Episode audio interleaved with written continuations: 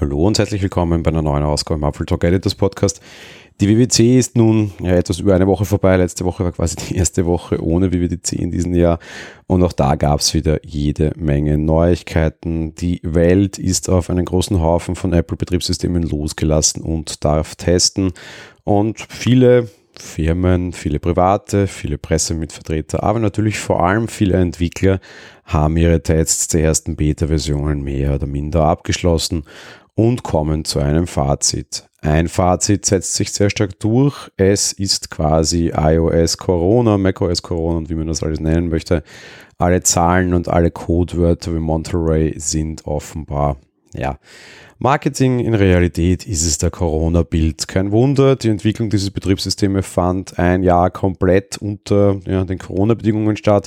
Weitgehend auch bei Apple und sicher auch bei vielen anderen Firmen und Zulieferern, die da teilweise immer wieder mal durchaus integriert sind im Homeoffice. Und Apple hat sich Gedanken darüber gemacht, wie ja, den Bedürfnissen der Menschen während der weltweiten Pandemie geholfen werden kann. Das wirkt sehr naheliegend, sehr schlau, durchaus interessant und es gibt viele Funktionen wie, was auch immer, Share with You oder die, den ganzen Fokus-Dingen, wo es halt ganz gut ist, vielleicht auch wenn man sich nicht mehr örtlich abgrenzen kann. Ähm, durchaus interessante Funktionen. Auch die Gesundheitsupdates sind durchaus interessant, allein schon, wenn man die Gesundheit von Angehörigen überwachen kann und man vielleicht nicht nur vorbeigehen kann. Alles Corona, wenn ich da jetzt raussehe und wir sind Ende Juni quasi, dann sieht es nicht mehr so aus, als würde es Corona noch wirklich geben. Die große Frage ist, ob sich das natürlich hält. Ich will jetzt keine Corona-Podcasts draus machen, aber auf der anderen Seite sieht es aktuell sehr danach aus, als würden die Leute vor allem Zeit und Anwesenheit miteinander teilen wollen. Ob Apple da auf dem richtigen auf das richtige Pferd setzt und nicht vielleicht ein bisschen zu spät ist, sei mal dahingestellt. Wir haben uns eine Meinung von einem Entwickler eingeholt. Maria heißt die gute Dame, sie ist Software-Ingenieur bei CleanMore Mac, beziehungsweise bei MacPaw und sie hat uns ein, bisschen ihre Meinung mitgeteilt und den ersten Teil habe ich quasi schon ein bisschen paraphrasiert. Apple, sie hat sehr positiv formuliert, hat sich einfach ein Jahr lang Gedanken darüber gemacht, wie es den Bedürfnissen der Menschen während der Pandemie helfen kann. Auf der anderen Seite geht sie natürlich auch auf das Datenschutz-Update ein. Auch da sehr positiv. Wir haben Teile ihrer, ihrer Antwort bei uns in den Show Notes. Ähm, auf der einen Seite die Möglichkeit, quasi seine E-Mail zu verbergen und vor Diensten zu verstecken, findet sie offenbar gut oder sie erwähnt es zumindest.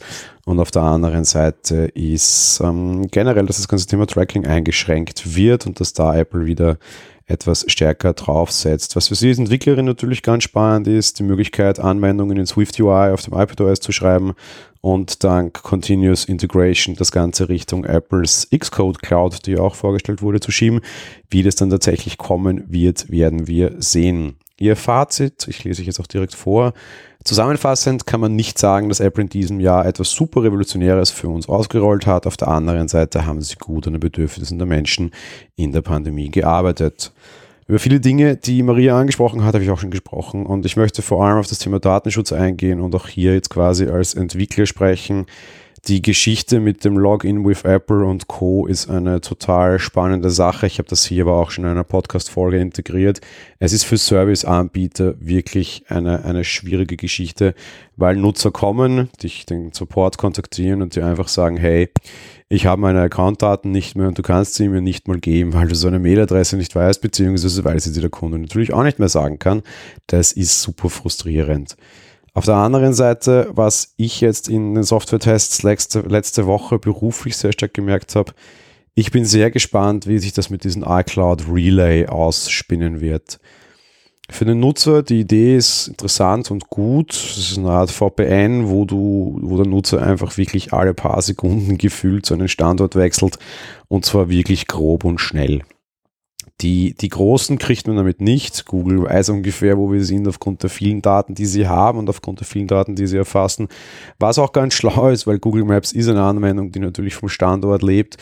Viele andere kleinere Firmen erwischt man halt wieder hier sehr stark. Gerade bei der Funktion habe ich das Gefühl, man will nicht den großen Datenkraken, wie Apple das so häufig sagt, irgendwie den Garaus machen, sondern den kleinen so ein bisschen die Grundlage entziehen und sie vielleicht damit auch auf die falsche Seite zwingen. Ähm, Google erscheint immer mehr und mehr ein guter Partner, den man hier haben möchte und sehr viele Analytics-Tools versagen, während es Google Analytics nicht tut, was eine etwas komische Entspinnung meiner Meinung nach ist und im Endeffekt wirkt es für mich ein bisschen so, als würden die Großen dann eher zusammenhalten und in dem ganzen großen Krieg zwischen Apple, Google und Facebook dann vielleicht die ganzen kleineren Entwickler ein bisschen verbrennen. Ich habe iCloud Relay mit Apps von mir, auch mit Apps von anderen ausprobiert. Und es ist eine äußerst schwierige Geschichte und die Ergebnisse sind sehr schwer. Ich kann mir jetzt schon sicher sein, dass dann quasi wir Entwickler wieder dafür gerade halten müssen. Was ich mir allerdings auch die große Frage stelle, ist, wie dann ja, wie generell auch größere Anbieter, beziehungsweise generell, wie das Ganze rechtlich ausschaut.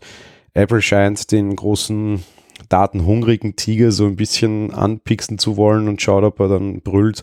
Ich glaube, das könnte uns hier wieder passieren. Es war letztes Jahr nicht anders. Diese ganze Ad-Tracking-Geschichte kam dann über ein halbes Jahr später. Ich würde auch nicht meine Hand ins Feuer legen, dass iCloud Relay dann tatsächlich kommt, wenn es kommt. Ich weiß schon, da gibt es eine Option, mit der man seinen Datenschutz, also seinen Standort bewahren kann. Ich weiß schon, dass die ein bisschen buggy ist, aber dass es nur eine Beta ist. Aber grundsätzlich zerbrechen da sehr vielen Entwicklern sehr viele Dinge. Auch ich kenne das und ich bin tatsächlich gespannt, wie Apple das in einem harmonischen Weg hinbekommt und nicht den großen Datenkraken da eigentlich weiter in die Hände spielt, weil eigentlich sind sie genau für das Gegenteil angetreten. Das war's mit der heutigen Folge. Wir hören uns dann morgen wieder. Bis dahin. Ciao.